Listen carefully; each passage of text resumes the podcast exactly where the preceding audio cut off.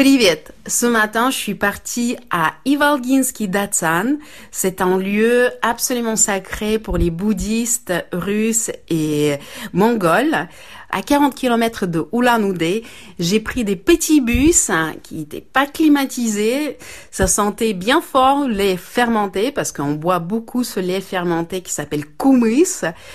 À les paysages, j'ai pensé voir des yourtes euh, dans les steppes mongoles. Et finalement, je suis arrivée à ce lieu sacré. Il y avait plein, plein, plein de temples. Il y avait une université où on peut apprendre la médecine tibétaine, la philosophie bouddhiste. C'est un, l'université d'État. C'est absolument unique comme université. Et ici, habite Lama qui a 167 ans, vous pouvez aller croire ou pas, il est parti dans la méditation profonde à l'âge de 90 ans, il est toujours assis dans le posture de lotus. Je suis allée le voir pour avoir une bénédiction.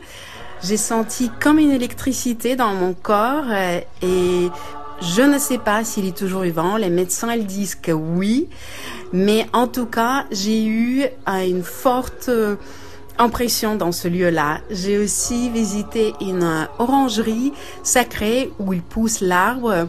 On dit que cet arbre-là euh, était euh, l'arbre où Bouddha il a eu son éveil.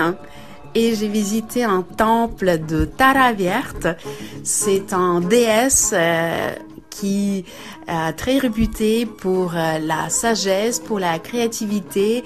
Elle protège surtout les femmes et je suis rentrée absolument épuisée pour prendre mon train à Ulan-Ude jusqu'à Khabarovsk. Aujourd'hui, je voyage en troisième classe parce que je n'ai plus de moyens et je vous raconte mon expérience de troisième classe. Je vous retrouve à Khabarovsk. À bientôt.